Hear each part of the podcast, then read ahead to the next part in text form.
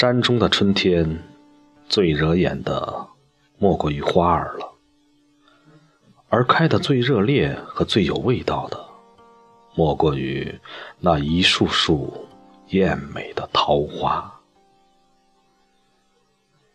尤其是北方的桃花，它们是早开的，甚至比绿来的还早。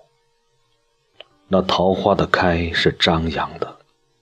开得多，开得密，粉红粉红，大片大片，半坡半坡的。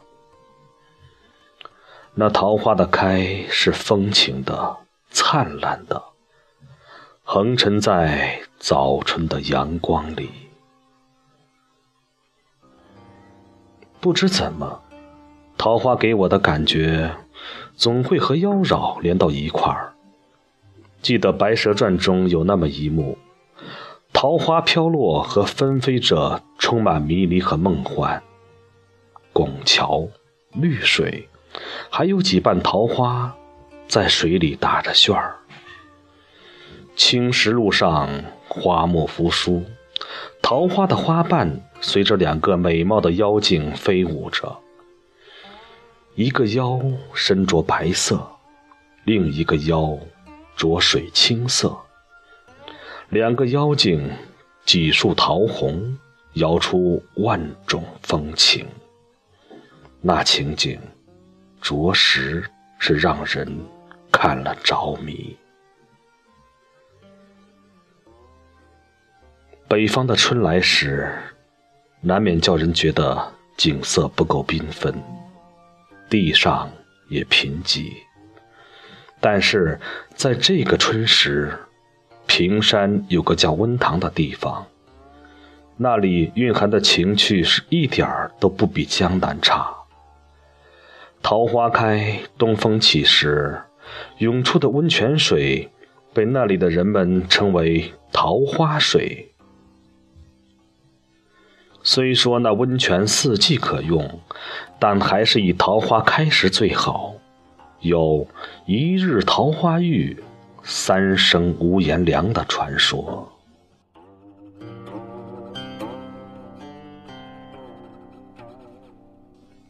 桃花孕育出的浪漫，有时也会生出一些惆怅。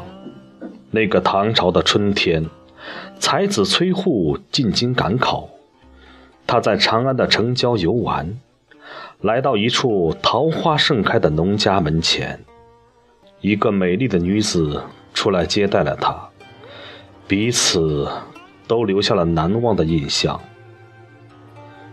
第二年春天，牵肠挂肚的崔护又来到那人家，满树的桃花还像去年一样灼灼地盛开着，但柴门紧闭，那桃花般的女子更是。不知身在何处了。多么痴情的寻访，多么深刻的怀念。桃花又开，故人又来，前缘却早已不在。美丽的往往是残缺的，叫人深切怀想的，往往。又是结果惨淡的，唉，这般残缺的美，搁在心里面，叫人如何化得开？那就让我怀揣着这份哀愁，这份无奈，低低的吟唱。去年今日，此门中。人面桃花相映红，人面不知何处去，桃花依旧笑春风。